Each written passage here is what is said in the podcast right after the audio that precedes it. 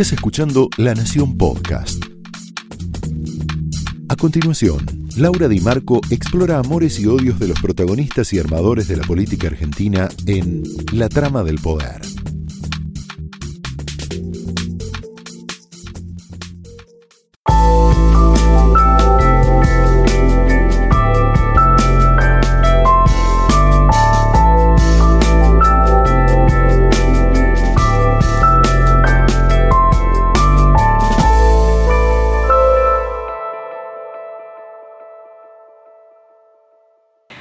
Buenas noches, bienvenidos a la trama de esta noche, en la antesala de este fin de semana, donde vamos a hablar de la Argentina pendular, de nuestras crisis cíclicas. Y en realidad esta trama está atravesada de muchas preguntas, pero tiene una en especial, y es, ¿podemos salir de este estado de crisis permanente en el que estamos sumidos hace décadas? Creímos en alguna oportunidad, por ejemplo, en la convertibilidad. Creímos que éramos del primer mundo, los que tenían el privilegio de viajar al exterior pensaban que la Argentina formaba parte de ese conglomerado, pero todo eso terminó con el estallido del 2001. Eh, después vinieron 12 años de kirchnerismo y todo terminó, como lo sabemos, con un 30% de pobres. Después volvimos a creer, volvimos a creer en el 2015 y pensamos que con Cambiemos todo iba a cambiar, que, con un cambio de gobierno las cosas mágicamente, tal vez la palabra, la palabra que nos está complicando es esto, ¿no? Mágicamente las cosas iban a cambiar. Pero hace dos meses empezó nuevamente una corrida cambiaria, el dólar empezó a trepar, después se calmó, empezó a trepar. Y así, y volvimos a este nuevo estado de incertidumbre y a una nueva pregunta, ¿no? Si se puede salir del pan para hoy y hambre para mañana, de la cultura populista. La Argentina está condenada al éxito, como dice un famoso expresidente. Está condenada al fracaso, como dice otra parte de la cultura popular, esta creencia de que en la Argentina siempre todo termina mal. La realidad es que si buceamos en nuestra historia, los últimos 60 años, en la Argentina y más también, ¿no? si nos retrotraemos más a principios del siglo XX, vemos que la Argentina en realidad fracasó con, todos los modelos, el estatista, el neoliberal, el liberal, la ortodoxia, la heterodoxia. El menemismo y el kirchnerismo son modelos en algún punto opuestos, pero que terminaron mal del mismo modo. El menemismo con un estallido, el kirchnerismo con un 30% de pobres. Entonces la pregunta es, ¿qué hay en nuestra sociedad, en nuestras creencias, en nuestro entramado cultural, en la trama del poder que nosotros mismos generamos para provocar una y otra vez crisis reiteradas de hiperinflación y recesión. ¿Qué hay en nosotros? Esto es la trama de esta noche. Nos van a ayudar a pensar sobre estas cosas eh, dos, protagonistas. Uno es Eduardo Levi Yeyati, que es economista, que estuvo en el gobierno, estuvo, es cercano al gobierno, pero estuvo como funcionario del gobierno en un programa que se llamó Argentina 2030, queriendo un poco pensar la Argentina de largo plazo, que es bueno, uno de los remedios a esta enfermedad nacional de pensar siempre en el corto plazo.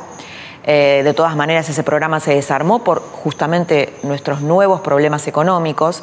Y nuestro segundo protagonista es el ministro de Cultura, es Pablo Beluto, con el que vamos a hablar eh, una conversación apasionante que tiene que ver con, nuestra trama cultural, nuestra trama cultural vinculada a las crisis, a la pendularidad, a la Argentina bipolar. Un paréntesis de esta semana eh, que vimos afuera con el rescate de los chicos en Tailandia. Tailandia está atravesada por una cultura budista, por una filosofía budista, que a diferencia de nosotros no busca siempre el culpable afuera. De hecho, no gasta energía buscando culpables. En realidad, lo que pasó en Tailandia es que se concentraron en buscar la solución y lograron el éxito, no el milagro, sino el éxito producto de, sus propias creencias de, de encontrar a los 13 chicos con vida. Bueno, de eso se trata la trama de esta noche, de bucear en nosotros, de bucear en nuestras luces y en nuestra oscuridad. Y por eso la trama de esta noche, a la que te invito a ver y, con la cual te vas a quedar pensando en ideas novedosas empieza así.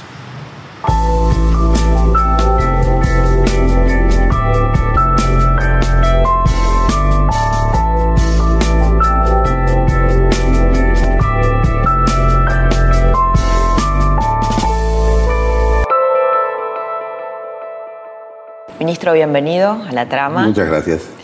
Bueno, el tema de hoy es las crisis recurrentes de la Argentina, las, crisis cíclicas ¿no? que tenemos a veces cada dos años, a veces cada diez, en donde hay motivos culturales, económicos y creencias de los argentinos. No, no es solamente una cuestión de la dirigencia.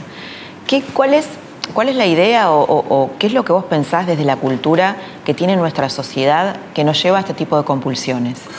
Bueno, podría empezar con una referencia a un antiguo libro de Beatriz Arlo, que creo que era La imaginación técnica, un libro sobre la literatura argentina de los años 30, donde ella detectaba una figura que aparecía en muchas novelas, en particular en muchos textos de Roberto Art, que era la idea del batacazo. La idea de que vos podías en nuestro país construir una fortuna o perderla de la noche a la mañana, lo cual implicaba eh, desoír de algún modo o no seguir la lógica de acumulación del capital clásica del sistema capitalista, es decir, el, ya fuera el ahorro en un caso o los excedentes de producción que se reinvierten. En, nuestro país, donde hubo durante mucho tiempo una economía fuertemente rentística, de algún modo, es decir, no ligada a la producción, yo creo que ese fue, es uno de los elementos que explican esa suerte de ansiedad eh, muchas veces que los argentinos hemos tenido eh, eh, como se llamaba aquel viejo libro de, de y Lucas Liach, mm. del ciclo de la ilusión y el desencanto. o un libro de, que me tocó publicar hace unos años de, el recordado Manuel María Araujo, se llama La Argentina Bipolar. La idea precisamente que nuestra sociedad durante muchos años tuvo un movimiento pendular, básicamente de la euforia a la melancolía. Es decir, a la idea de que vamos a resolver todos los problemas de un día para el otro, idea del batacazo, un ministro que traiga una varita mágica y pueda, o un presidente que traiga una varita mágica, como fueron en su momento la tablita de Martínez de Oz, la convertibilidad de Caballo, eh, eh, la idea de que de un día para el otro podíamos ser ricos y después terminar chocando a que de un día para el otro nos enterábamos que éramos mucho más pobres de lo que pensábamos. Ahora, yo creo, por otro lado, que eso se corta en el siglo XXI. Es decir, que con la crisis del 2001 y con el impacto, eh, casi te diría, terminal que tuvo esa crisis en relación a la representación política y a las formas tradicionales de la representación política, creo que ahí algo cambia. Y cambia y empieza una idea de eh, buscar otras soluciones a nuestros problemas estructurales. El primer capítulo le tocó al kirchnerismo. Y mi visión y mi juicio, y de algunos otros también, es que el manual de, el libro, la biblioteca en la cual el kirchnerismo abrevó para resolver los nuevos problemas estructurales de la Argentina, era una bibliografía de algún modo antigua, era una bibliografía construida en torno a los años 60, 70, era lo que habían leído Néstor y Cristina o muchos padres de militantes de la cámpora y releído luego por, por, jóvenes kirchneristas.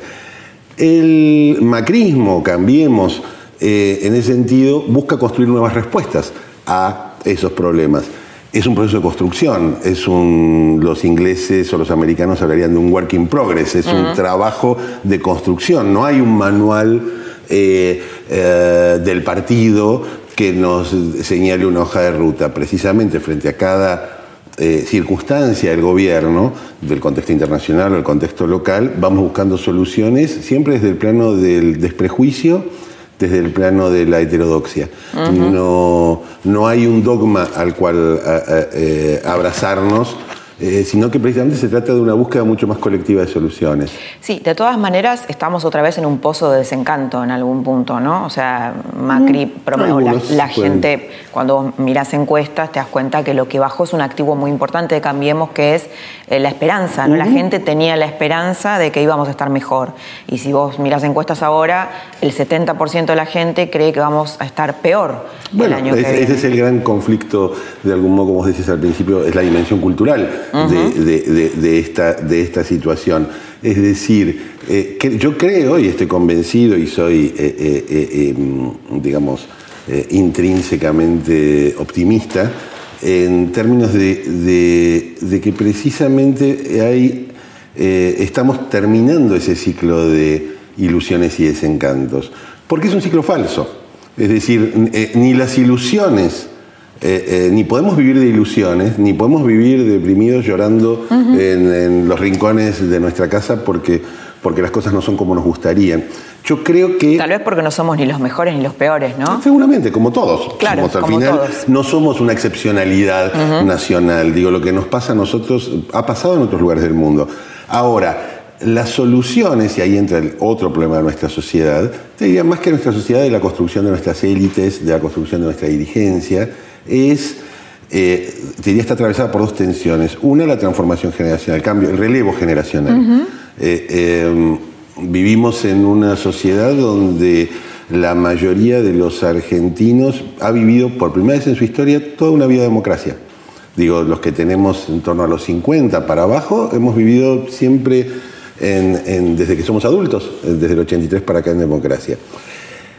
Y eso entra en tensión de algún modo con la vieja tradición argentina de la fragmentación, de la, de la, fractura, e incluso en cosas más graves como el del deseo de eliminación del que piensa diferente, o de silenciarlo al menos.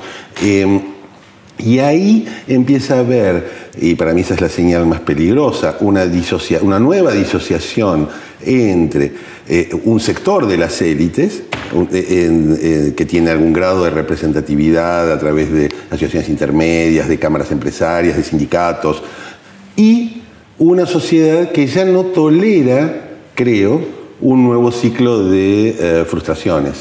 digo, y, que, y que esto va más allá de cambiemos, esto tiene que ver con una visión transversal. Digo, ya nos damos cuenta que no podemos seguir pensando en que hay un responsable eh, eh, que quiere que nos vaya mal, ¿no? que fue una, lógica también muy fuerte, sobre todo, sobre todo pero no exclusivamente eh, durante los periodos de mayor marca populista. De todas maneras, ¿no notas que hay cierta, digo, lo, lo, ves en los estudios ¿no? de campo, resignación? ¿No? En, los argentinos, en donde, bueno, yo creía. Es nuestro principal rival. Creía que Macri nos iba a sacar de esto, o creía que con Cambiemos las cosas iban a cambiar, pero tuvimos una corrida cambiaria y ahora estamos otra vez complicados. Eh, yo creo que en, la resignación, esto lo dice muchas veces María Eugenia Vial, si uno trata de pensar cuáles son los ¿Cuál es el principal adversario del gobierno? Uno puede decir, es, Cristina, mm. es eh, la reorganización del peronismo bajo un nuevo liderazgo o bajo una nueva forma, son las tensiones internas dentro de la propia coalición. No, el principal adversario que tiene el gobierno es la frustración, es el desencanto, es la sensación de eh, no salimos más estamos condenados a vivir entre devaluaciones, inflaciones, planes de ajuste. Y la verdad es que no es cierto, no es cierto. Si uno toma el, curso de los últimos, desde, que nuestro gobierno llegó al, al, poder, desde diciembre del 2015 para acá, hay muchas cosas que han cambiado en la Argentina.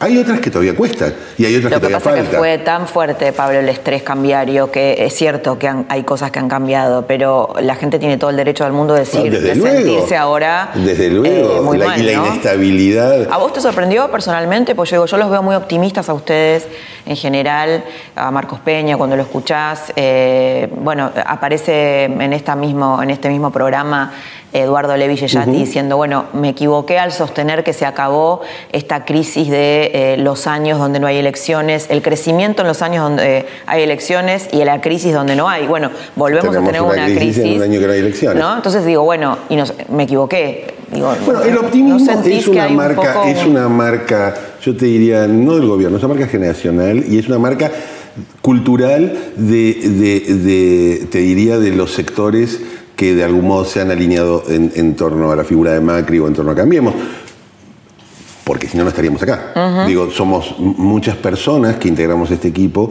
que provenimos de la sociedad civil, no de la, no de la tradición eh, eh, eh, política. Ahí también es bien de la política.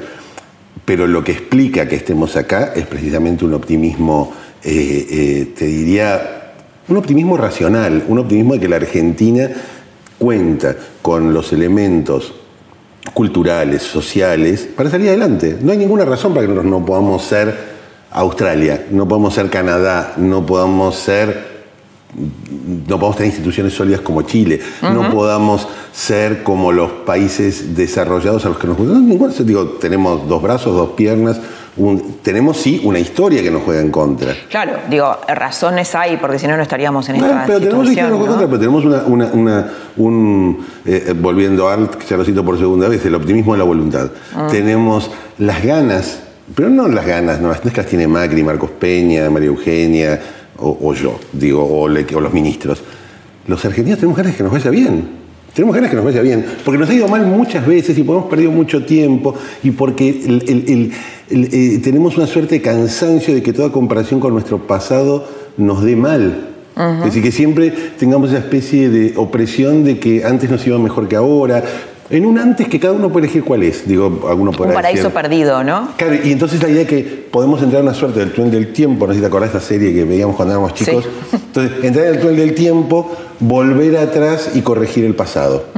Entonces. Hay esta sensación de que alguien nos robó un futuro. Mucha gente tiene, tiene esa sensación de que nosotros estábamos destinados a las grandes cosas y algo pasó, los militares, los peronistas, el, imperialismo yanqui, el Fondo Monetario, los empresarios, los sindicalistas, digo, los dictadores. Eh, eh, hubo alguien que se interpuso, una fuerza que se interpuso entre nosotros y ese deseo o esa certeza de grandeza. Hoy sabemos que la grandeza la épica, mm, el futuro como, como, si querés, como narración, se construye y requiere esfuerzo, y requiere trabajo, y requiere eh, tiempo, básicamente. Eh, por supuesto, eso no implica negar los problemas, eh, como se habla del socialismo, realmente existentes, porque están ahí, porque la pobreza está ahí, porque los problemas de nuestro sistema educativo siguen estando ahí, porque los problemas de nuestro sistema universitario siguen estando ahí, porque los problemas de salud, pues, la lista es infinita y todos nos hemos pasado años haciendo diagnósticos. Pero ahora hemos llegado a un momento de acción y por supuesto tenemos la tensión generacional, la tensión con un sistema político que se benefició de la fragmentación y de la decadencia, porque la manera de llegar al poder era esperar que el otro se hundiera. Y cuando se hundía un gobierno, eh, eh, eh, con ese gobierno se hundían nuevamente las expectativas, las ilusiones, los, este, los sueños de millones de argentinos que volvíamos a ver otra vez a los cartoneros, a los chicos durmiendo en la calle, a la depreciación de nuestra moneda, la depreciación del trabajo y era, vuelve al, casillero de partida o más atrás. Y yo creo que ese ciclo, ese ciclo que vos mencionabas, tiene que interrumpirse, porque si no, no salimos más. Y lo que yo siento es que más allá de los problemas, esta vez salimos. Estoy convencido de eso. ¿Y en qué te basas? Digo, ¿En qué datos? Porque digo, a veces hay una línea delgada entre el optimismo, que, es cierto, digamos, el optimismo que, tal vez es una marca generacional, y el negacionismo, ¿no? Sí, no, Sobre todo cuando hay problemas. No, no, no, no niego los problemas y no niego que los problemas son difíciles y no digo que las soluciones son aún más difíciles. Ah. Pero lo que sí quiero, ¿en qué me baso? Te diría en, una actitud que los argentinos han tomado en el año 2015 y que ratificaron en el 2017, que es que quieren construir, queremos construir un nuevo sistema político en la Argentina. Ahora, ¿qué pasa si eh, a Cambiemos le va mal en la economía, que es una posibilidad, porque vos recién mencionabas, esto no es una transición. Bueno, no se sabe, los peronistas ya se están entusiasmando que con la caída de imagen de Macri... Ellos son como los tiburones, vos decís, huelen la, sangre en el mar y van... La, este la, realidad es que, bueno, eh, ¿qué pasa, no? ¿Qué pasa si no pueden domar la economía? ¿La Argentina se banca otro desencanto? Eh, yo creo que lo que la Argentina no banca, y es lo que nosotros hemos evitado desde el día uno, es el colapso. Digo, lo que la Argentina no tolera es otro 2001, lo que la Argentina no tolera es otro Rodrigazo, lo que la Argentina no tolera es otra hiperinflación. los argentinos tenemos una memoria de la enorme fuerza destructora que pueden tener esos, esos colapsos y desde el día uno el gobierno logró salir del cepo sin generar las condiciones para una, una, eh, eh, eh, una crisis de la economía de las magnitudes de las que hemos vivido. Nuestra función está siempre en cuidar a los más débiles, en cuidar a los más pobres, en cuidar a los que tienen mayores dificultades, y, en explicar con los números en la mano. Y tener además una, una capacidad, el presidente lo ha dicho muchas veces, de que aquel que tenga mejores ideas, mejores ideas, que no están apareciendo, pero quien tenga mejores ideas, que venga y las traiga. que venga y las traiga. Si alguien cree que se debería hacer algo que no estamos haciendo, que venga y lo diga que nos lo argumente, digo, que lo podamos debatir en, no alcanza simplemente con eh, eh, la queja. Eh, ahora. ¿La queja es parte de la vieja Argentina? Sí, la situación, sí, claro. es, heredera de aquello que vos mencionabas de yo debería tener esto y no lo tengo porque alguien me lo quitó. Sea quien sea. La Argentina reivindicativa. Exactamente. Marcos Peña suele hablar de esa distinción entre reivindicativos y aspiracionales. Él dice que los él piensa que el discurso reivindicativo en la Argentina arranca cuando vos te levantás a la mañana y pensás que tu situación obedece a que alguien te robó algo. Por lo tanto, y esto atraviesa las ideologías. Eh, eh, eh, hay un fuerte pensamiento reivindicativo en el peronismo, en la izquierda, en sectores conservadores. Yo tenía algo y alguien me lo quitó y por lo tanto el trabajo de la política es ir a buscar ese culpable normalmente en el pasado, y este, agarrarlo y, zamarrearlo un poco para que se le caiga lo que se robó y, vuelva. Y después hay otra visión que nosotros compartimos, y buena parte de la sociedad también, que es aspiracional, que tiene que ver con a dónde queremos ir y qué, y, qué podemos hacer nosotros para llegar a ese lugar al que queremos ir. En, no solo desde la participación política, también desde la intervención en la sociedad civil. Eh, cada día eh, eh, un ejemplo mínimo te doy. Eh, hace unos días en, una entrevista yo hablé de la estigmatización de los empleados públicos. Mm. Y la estigmatización. La estigmatización, que yo no comparto esta idea de que todos los empleados públicos son ñoquis. No, no, es verdad y lo he aprendido trabajando aquí en el Ministerio de Cultura y en otros lugares del Estado. Recibo un mail al día siguiente de ese artículo eh, de un señor que me cuenta que trabaja en el Ministerio de Modernización, que gana 15 mil pesos. Mm. Eh, eh, pero que me quería contar que en su tiempo libre viene realizando ya tres aplicaciones para celulares para asistir a personas con discapacidad, gratuitas. Tres aplicaciones, una para eh, no videntes, otra para gente con, dificultades motrices. Y porque él estaba en cierto modo conmovido porque yo había reconocido que había gente muy valiosa en el, en el Estado y entonces él me contaba, y quedamos ahora en vernos para que me cuente un poco más sobre, sobre su trabajo. Digo, hay muy buena gente, mm. hay muy buena gente haciendo cosas y, con una visión positiva y optimista eh, en, el marco, por supuesto, de muchas veces un discurso muy porteño, muy de mm. bajón, muy tanguero, muy... Este, eh, eh, estamos mal, pero vamos a estar peor. Y del otro lado. Las cosas siempre terminan mal. Claro, bueno, esa es mi gran polémica con Jorge Asís, que dice que siempre. Bueno, pero Jorge Asís encarna un poco esa.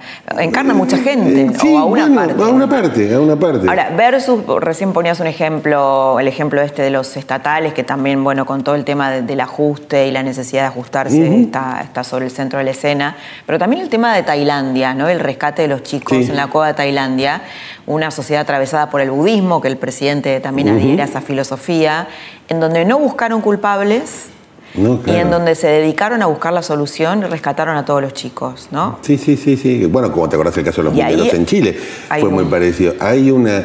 Bueno, pero es que estuvimos dedicando mucho. Hubo mucha fuga de energía en buscar al culpable. exacto. En buscar al culpable. Eh, como si nosotros, eh, porque encontrábamos que el culpable fue eh, eh, el neoliberalismo, los peronistas, los peronistas de antes, los de ahora, los del medio. Digo, Más allá de las responsabilidades que tenga cada una de esas cosas. Y sin que esto implique negar, y sobre todo las responsabilidades judiciales, a las históricas. Pero lo que quiero decir es que eh, es improductivo. Es como esa versión un poco eh, eh, para decirlo brutalmente, berreta del psicoanálisis, ah. en la cual nos pasamos la vida echando la culpa a nuestros padres por lo mal que nos va en la vida, por lo mal que nos fue. Bueno, es un señor grande, es una señora grande, digo, no, podemos seguir pensando que toda la culpa de, nuestro, de todos nuestros problemas son papá y mamá cuando éramos chiquitos. Algo hicimos nosotros también. No fuimos invadidos por extraterrestres. Nuestros presidentes fueron argentinos, fueron a la escuela, a las escuelas argentinas, se formaron acá. Ahora, sí percibo sí percibo que hubo una transformación y un hartajo de la sociedad, probablemente por dos efectos. Uno, el que te decía, eh, acostumbrarnos a la democracia. Y el segundo es una generación, o dos ya, que pudieron ver el mundo. Que pudieron verlo. Verlo porque pudieron estudiar, verlo porque pertenece a la generación de Internet y, recorrerlo desde el punto de vista de la información, porque pudieron viajar. Digo, pero hay una visión de esa sensación de, de quienes hemos tenido la oportunidad de viajar cuando volvemos, decir, ¿por qué acá es así? ¿Por qué acá no puede ser como allá? Te desvié del tema cultural y la inflación. Que Dale, volvamos a la, a la cultura a eso, y a me parece interesante. Estabas hablando esto de salvarse, de que una parte es Salvarse en una economía tan inestable, la idea de la salvación, que a su vez trajo después tantas patrias, ¿no? La contratista, la patria financiera. Eh, yo creo que esa Argentina no va más, esa Argentina se, se cortó, pero se cortó en la sociedad. Y entonces estamos empezando a pensar, a aceptar que los procesos de acumulación de capital llevan más tiempo, pero que tienen que ser, eh, estar construidos sobre bases más sólidas. Eh, es duro, es un reaprendizaje, yo te diría, cultural, un, cambio cultural de una magnitud, eh, probablemente yo te diría una magnitud tan grande como la que tuvo la recuperación del sentido democrático a partir del 83. Es decir, es un cambio, te diría, de nuestra civilizatorio para la Argentina. La idea de, bueno, vamos a construir un capitalismo. ¿Y qué hay en el capitalismo? Gente que compite. Gente que ¿Y qué hace el Estado en el capitalismo? Se ocupa de morigerar las desigualdades, se ocupa de asistir a través de la educación, la justicia y la seguridad social y la seguridad personal. Entonces, empezamos a ver y a delinear entre todos, desde el gobierno y desde muchos sectores de la oposición, y sobre todo desde la sociedad civil, un sistema mejor, un sistema mejor que el que encontramos. Mm. Estoy pensando en Alfonsín y la hiperinflación, ¿no? Vos dijiste recién, es, tan, es recuperarse de este, de este esquema de pensamiento sobre todo haciendo eje con la inflación en, el centro de esa escena, eh, como la recuperación del sistema democrático. Pienso que Alfonsín de algún modo tuvo de algún modo un golpe económico, un golpe inflacionario que lo sacó. Bueno, porque hay un enorme cambio. No fueron los militares, fue la economía. Sí, sí, sí. Pero, y, probablemente ha habido impericia también. Digo, por, supuesto, no, no, no, discuto, pero lo, que decir es, de, ellos, sí, claro. Sí. Pero lo que sí creo es que también hay una transformación de nuestros sectores productivos de, nuestros sindicalistas y nuestros empresarios. Nuestros empresarios, a ver, han vivido durante mucho tiempo en situaciones de enorme protección de la competencia, mientras el mundo se seguía desarrollando. Y nuestros sindicalistas han logrado, hace 40 años, convenios en muchos casos colectivos de trabajo, que pertenecen a una Argentina que ya no existe más. Yo no digo ni que esté mal ni que esté bien, lo que digo es que llegó la hora de que miremos si nuestras instituciones, si nuestras, eh, eh, em, nuestras reglamentaciones son acordes o no a la sociedad en la que vivimos hoy. Digo, entonces ahí uno empieza a entender, hay niveles más duros, hay gente que no está dispuesta a admitir eso, y hay otros que sí. Las nuevas generaciones de empresarios, los más jóvenes, que en lugar de pedir protección al Estado, muchas veces lo que le piden al Estado es, no, no me protejas, dame reglas claras, cumplí con tu palabra. ¿De, qué hablamos? ¿De qué franja etaria hablamos? ¿Empresarios los de, treinta y pico, cuarenta y pico. No quieren ya tanto que el Estado me proteja de que no entren cosas de afuera o que el Estado me proteja eh, eh, prohibiendo los despidos o subsidiando o lo que sea lo que quiere es que el Estado establezca un marco y que ese marco se, respete a lo largo del tiempo. También hemos estudiado los argentinos, digo, los argentinos, algunos lo hemos estudiado y otros lo hemos experimentado, que el principal elemento también de nuestro fracaso fue la inestabilidad institucional. No pudimos aceptar la regla de la ley. Eh, entonces, desde 1930, cuando la Corte Suprema hizo una acordada para legitimar el gobierno de facto de José Félix Uriburu, que había derrocado a Hipólito Yrigoyen, tuvimos siempre una visión muy laxa desde nuestras instituciones que podían modificarse al ritmo de las modificaciones políticas. Estoy diciendo, está pasando esto, pero también está pasando esto otro. Está pasando, eh, eh, y así como te podría decir también en contra nuestro, está pasando esto y todavía no logramos, fíjate, modificar la legislación electoral de Argentina, el sistema de votación que tenemos, que es antidiluviano. Está pasando eh, eh, un momento duro, una tormenta, busquemos la metáfora, al presidente le gusta hablar de tormenta, es una metáfora buena porque tiene la idea de que va a pasar y que lo que importa es como cuando te agarra la tormenta, digo, resguardarte, tratar de perder lo menos posible pero sabemos que va a pasar. Y va a pasar porque somos consistentes, porque hay mucha consistencia en el equipo económico, hay mucha consistencia en el equipo de gobierno, mucha consistencia en el equipo de gobierno. Esa consistencia también implica que van pasando otras cosas, que nos van haciendo menos vulnerables a las crisis. La última, para cerrar y que tal vez englobe lo que hablamos. Tema inmigración. La Argentina es un país que está hecho eh, por inmigrantes que venían a hacerse la América y que venían con grandes expectativas a la Argentina. ¿Cuánto de esas creencias y tal vez de esas heridas, ¿no? De esos inmigrantes que llegaron acá, muy jóvenes, sin sus padres, tienen que ver con la pendularidad de la Argentina. Hay historiadores que sostienen esa tesis, mm. que la mentalidad del inmigrante no iba eh, en función de eh, el arraigo, sino en función de el envío de remesas de dinero a su país natal o la posibilidad de hacer la América y volver. Yo creo que eso podía tener algún grado de legitimidad en el momento de auge de la inmigración, finales del siglo XIX, principios del siglo XX. Puede haber establecido algún marco conceptual de nuestra lógica eh, tal vez más rentística que productiva, pero también tampoco podemos negar que fueron esos inmigrantes los que hicieron nuestro sistema productivo, a nosotros mismos. Entonces, yo creo que la, puede haber elementos en, la cultura del inmigrante. Me refiero a esta cosa de que te den, de extraer, ¿no? De, soy, que me den y no, no tanto de qué pueda aportar. Yo creo que está más en la lógica reivindicativa, en la lógica que me deben algo. Hay alguien que me está debiendo algo, a quien le tengo que exigir que me pague. Y creo que, y además, una depreciación que tuvo producto de nuestras crisis recurrentes, como vos lo mencionabas bien, la, cultura del esfuerzo y la superación. porque el esfuerzo y la superación a veces no te, en, las crisis argentinas no te llevaban más adelante, sino que te hacían ir para atrás. Tu propiedad, venía una devaluación, una hiperinflación, tu propiedad valía menos, o tu capacidad de acceso a una propiedad, a una casa, valía menos, a la vivienda valía menos. Entonces la hiperinflación te obliga a acelerar el consumo para no perder valor del dinero. Yo creo que en, ese sentido el, principal compromiso de todos los argentinos tiene que ver con, con que al final, como si fuera esas, esas viejas películas que nos gustan donde al final ganan los buenos, al final el esfuerzo valía la pena, al final podíamos vencer nuestras alteraciones cíclicas con trabajo, con estudio, con dedicación, con compromiso con solidaridad con los que están mal. Si nosotros logramos consolidar esa transformación cultural que se viene dando desde la sociedad, nos va a ir bien. No solo le va a ir bien a Cambiemos, le va a ir bien al país. Y, si le, y vamos a jalonar eso de algún modo, va, a fraguar esa nueva cultura eh, política argentina.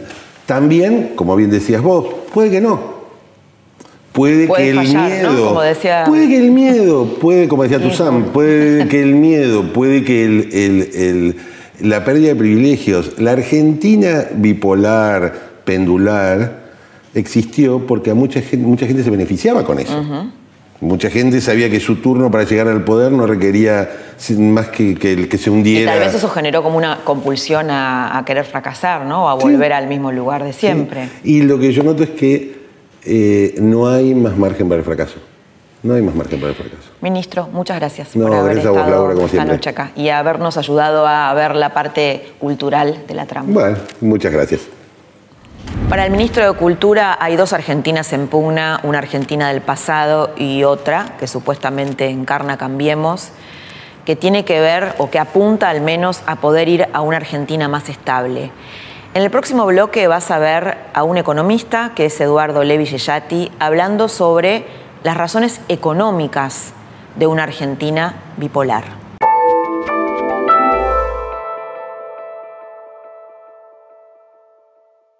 Pasamos de la ilusión al desencanto de creernos los mejores del mundo a los peores. Esta Argentina bipolar, de esta Argentina bipolar, mejor dicho, vamos a hablar ahora con Eduardo Levi Yeyati, que estudió el tema y que es un economista cercano a Cambiemos.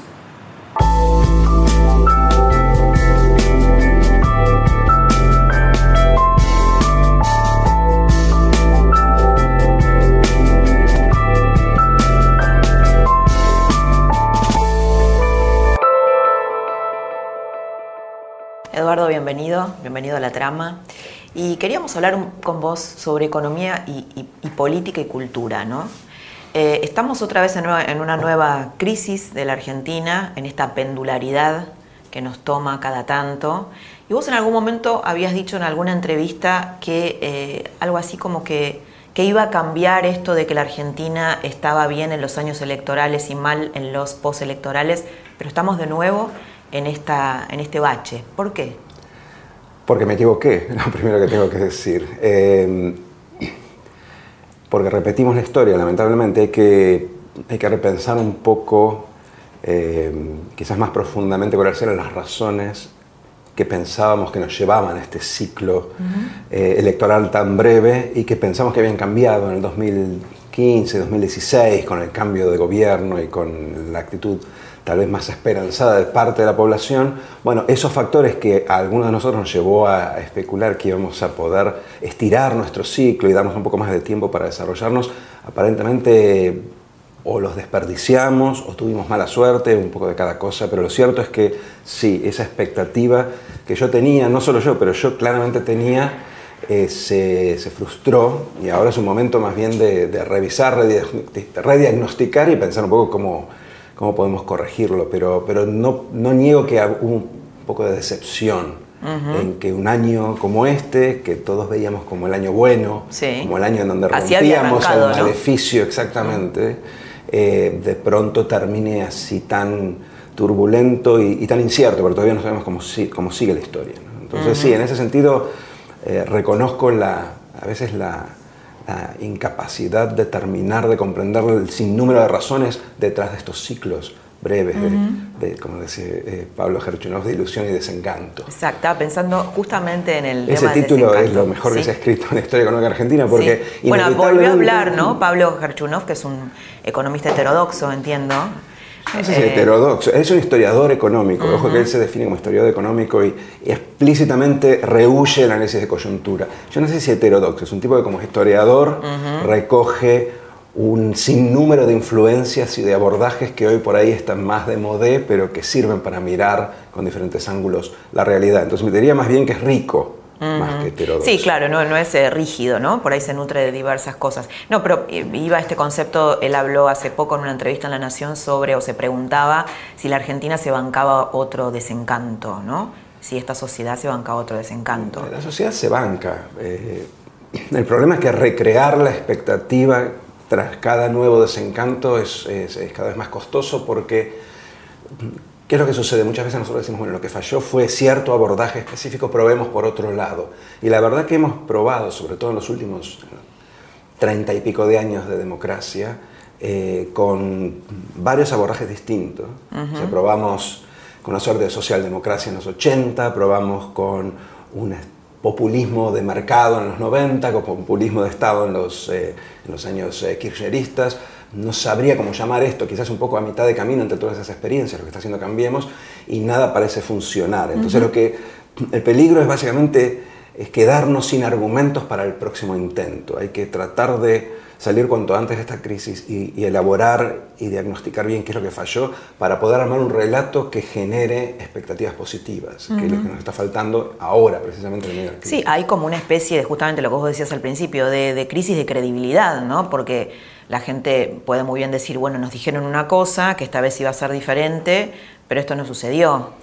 Sí, por eso es que es importante eh, aceptar que cambió el guion y explicar de manera descarnada qué es lo que está pasando. O sea, seguir pensando que la culpa la tuvo otro, o el mundo, mm. o, o alguien que ya no está más en el gobierno y, que de todas formas arreglando algunas pequeñas cosas todo sigue igual, es decir, ir a contrapelo de lo que es la percepción de la mayoría de la gente, creo que eso no contribuye, porque precisamente lo que querés es explicarle a la gente, mira, esto es lo que salió mal, esto es lo que vamos a corregir, de esta forma vamos a generar una nueva situación de prosperidad.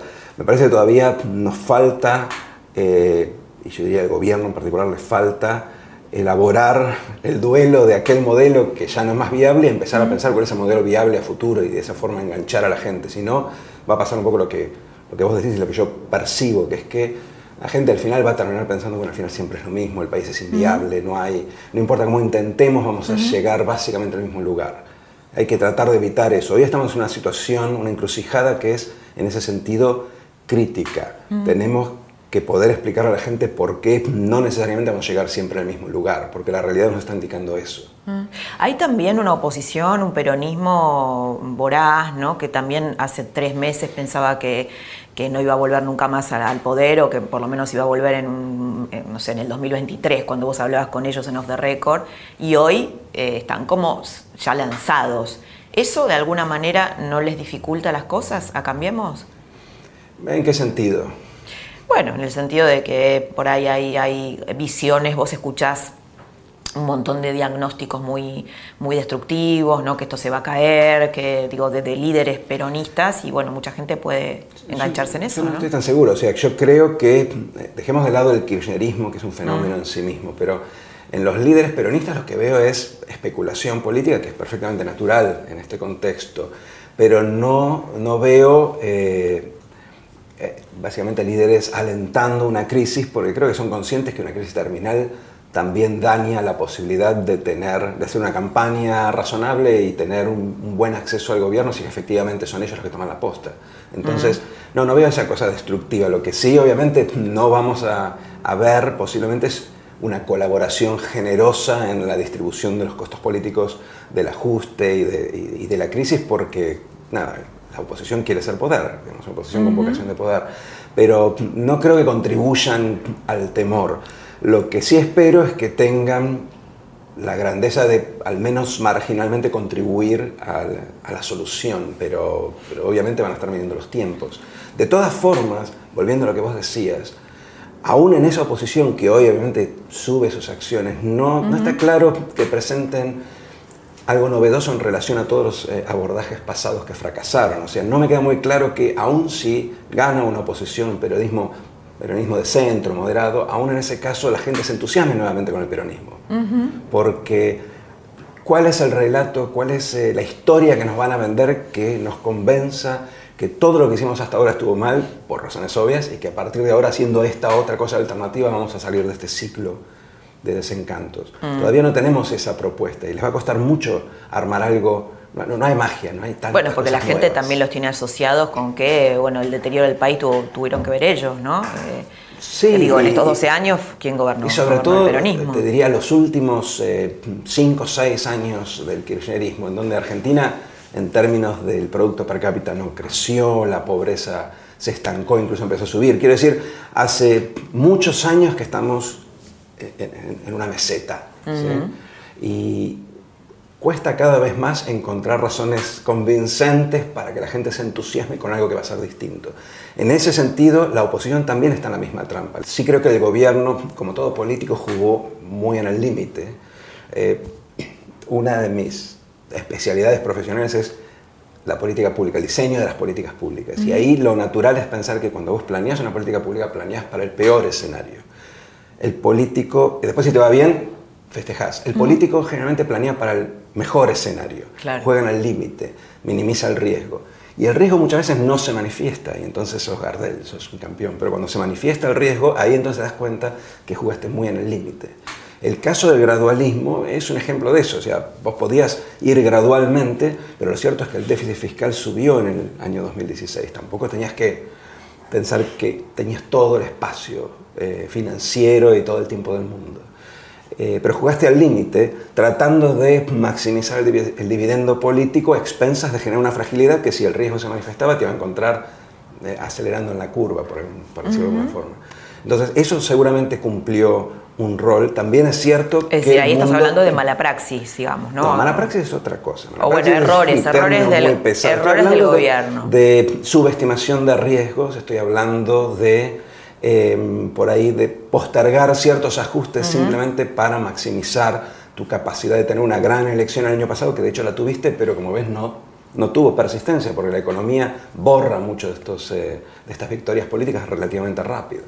Entonces hubo sí una subestimación o una sobreestimación de la capacidad que vos tenías para darte tiempo para hacer los ajustes necesarios. Eso por un lado. También hubo seguro un desmejoramiento de la situación externa. Eh, en la que coincidieron varios factores que te dejaron un poco eh, contra la pared. Sí. Y hubo sí también por ahí algún nivel de titubeo en el momento en que el mundo se dio vuelta que generó o retroalimentó la crisis. Y después obviamente hay otros factores menores que también tomaron mm. tienen una participación, pero digo, hay más de una razón, me parece.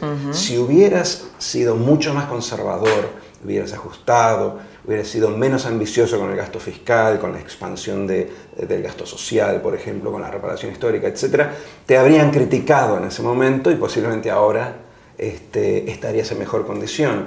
Y si hubieras hecho eso, te habrías comido las críticas y si no hubiera habido un deterioro externo, no habrías recibido nada a cambio. Cuando uno piensa en términos de riesgo, tenés que sacrificar algo en el presente, aun si el riesgo no se materializa. Políticamente eso no suele darse y en general cuando te viene la crisis te encuentras mal parado.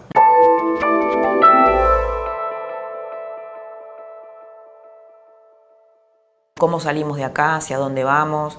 Eh, cuál es el plan. Pareciera que hay, dos gobiernos incluso, ¿no? Por un lado tenés los más políticos, los que están, bueno, tratando de ver cómo se ganan las elecciones el año que viene, y por otro, uno más este, tratando de cumplir con el acuerdo con el fondo, tratando de recortar. No sé eso cómo, cómo funciona, o cómo lo ves vos. Mira, este es un proceso mucho más largo de lo que está implícito en tu pregunta, cómo salimos. Eh, nosotros primero tenemos que frenar un estrés, una corrida financiera que impacta en el tipo de cambio, es una especie de termómetro de la fiebre financiera, impacta en nuestro costo financiero y esa es la razón fundamental por la que fuimos al fondo, porque no tenemos formas de pedirle más dinero al mercado para financiar nuestro déficit, entonces el fondo nos viene a ayudar a financiarlo más barato, con restricciones y por ciento tiempo.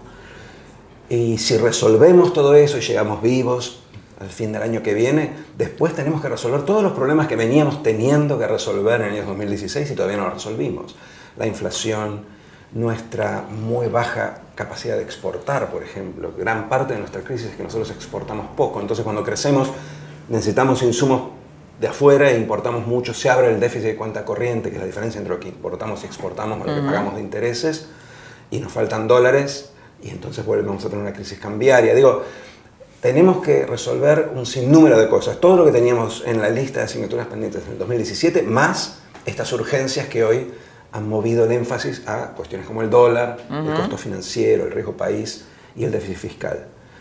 Cuando resolvamos lo urgente, tenemos que pasar a lo importante, que es las exportaciones, crear trabajo. Nosotros tenemos mucho problema, mucho, mucha dificultad en crear trabajo de calidad. Tenemos un proceso de lenta precarización de la fuerza laboral, tenemos un sector de la economía eh, que se llama economía social, popular, que está virtualmente, virtualmente racionado del mercado, o sea, son gente que no consigue trabajo ningún, con ningún precio. O sea, tenemos una larga lista. Por eso digo, presentar esto como cómo salimos de la crisis y seguimos como si nada hubiera pasado, me parece que es un error. Más vale mostrar toda la ¿Y cuánto, cuánto, pesa esta... Vos lo que ves en estos días es... Emerge nuevamente la compulsión al fracaso de la Argentina, ¿no? Esto de el miedo a todo va a explotar, los discursos en la televisión, eh, el miedo, en algunos el deseo, pero, pero esta cosa de que Argentina siempre fracasa y este el ir hacia el fracaso, esta compulsión en la sociedad inclusive, ¿no? Hay algunos que dicen, bueno, en definitiva, que todo termine de algún modo. Somos bipolares. Algo así, ¿no? Maníacos depresivos. tenemos una ilusión de que entramos al mundo y pertenecemos a las grandes ligas y estamos a un paso del desarrollo y nos vienen, nos pegan un golpe. Nada, volvimos al 2001. Exactamente. Este, sí, no sé qué decirte. Creo que eso es eh, parte de la psicología argentina, sobre todo porque los ciclos hacen que vos... Es como cuando... Eh, manejas arriba de una huella, ¿no? El auto se te va a la huella, la huella está tan marcada. Tenemos ese patrón de sube y baja, de expansiones extáticas y de crisis terminales que hace que la gente rápidamente regrese hacia a, imaginar que vamos a repetir un poco ese mismo patrón. Yo creo que esta vez no lo vamos a repetir. Creo que la media... ¿Por qué creo? un poco porque aprendimos, un poco porque estamos mejor preparados que en el 2001, que estábamos Bueno, no hubo corrida bancaria, por suerte, ¿no? Digo, hubo crisis cambiaria, pero eso En el 2001 nosotros teníamos eh, un eh, nivel de dolarización doméstica, todos la mayoría de los depósitos estaban dolarizados, que hacía que cualquier temor a una devaluación generaba una corrida bancaria terminal, que fue lo que terminó eh, nada, impulsando el final de la crisis. yo creo que hoy estamos en mejor situación pero me parece que la media argentina, el, el, el estado por default, no es ni una cosa terriblemente buena, ni una, cosa, ni una crisis terminal, sino la mediocridad. Nosotros tenemos que salir de esa mediocridad. Nosotros probablemente salgamos de esta crisis y al final del año que viene, cuando hagamos un balance de los últimos cuatro años, o los últimos ocho, o los últimos doce, vamos a ver que estamos siempre más o menos en el mismo lugar. Entonces, de eso es lo que tenemos que salir, me parece. Más que, obviamente también tenemos que salir de esta cosa así fatalista de que ahora todo explota, creo que no va a explotar que no explote no es una victoria. Porque eso, al final la asignatura que a nosotros nos interesa es salir de esa mediocridad, de un producto per cápita que no crece desde hace años, de un nivel de educación que rezaga aún con países de la región. Ahora, vos dijiste en algún momento una frase que después tomó el propio presidente, o por lo menos le, le gustó, y a una parte del gobierno, que es no estamos condenados al éxito ni al fracaso, sino a nosotros mismos. ¿Qué es eso? ¿Qué significa? Bueno, es un poco en línea con lo que vos decías. Eh, en nuestra fase maníaca pensamos que estamos condenados al éxito, eh, sobre todo cuando tenemos viento a favor y suben los precios de los commodities y todos nos vamos de vacaciones al exterior porque el dólar está apreciado. Y cuando viene la crisis pensamos que estamos condenados al fracaso, vos lo dijiste. Inmediatamente pensamos que el fracaso es inevitable. Y la verdad que no hay un guion escrito en Argentina. Eh, y tampoco lo vamos a encontrar afuera. Nosotros tenemos que escribir nuestro propio guion. Eh, me parece que muchas veces aceptamos pasivamente lo que nos pasa y no vemos que somos nosotros, tenemos que ser protagonistas de nuestro futuro. Si nos va mal es porque hicimos algunas cosas mal. Eh, digamos, no es culpa de nadie. Y si tenemos si tenemos es responsabilidad de todos, ¿no? es responsabilidad de todos, sí, sí, sí. ¿no? Acá echarle la culpa a un economista, a un político, a la herencia pasada, eso no lleva a Eso también es parte de la argentinidad, echarle la culpa a. Es folclórico, sí, pastear la pelota afuera, echar la culpa afuera, sí. Bueno, eso no nos sirve.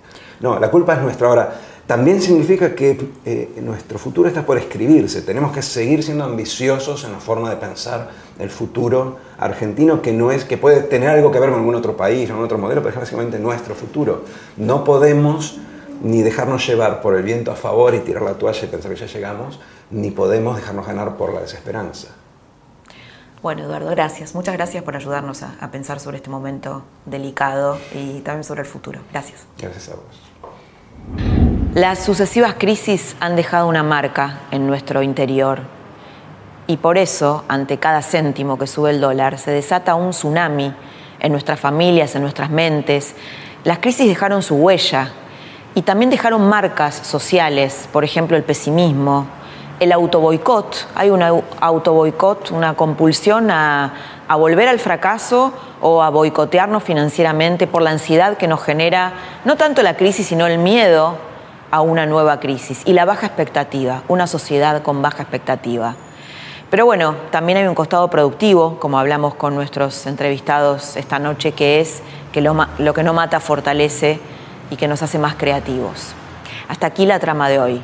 Te espero el próximo viernes para desilvanar otra trama del poder juntos. Hasta entonces.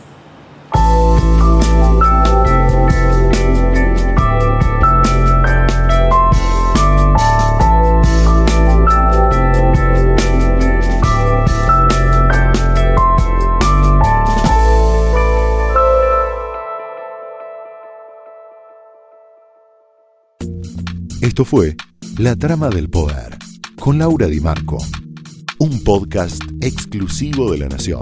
Escucha todos los programas de La Nación Podcast en www.lanacion.com.ar. Suscríbete para no perderte ningún episodio. Estamos en Spotify, Apple Podcast, Google Podcast y en tu reproductor de podcast favorito.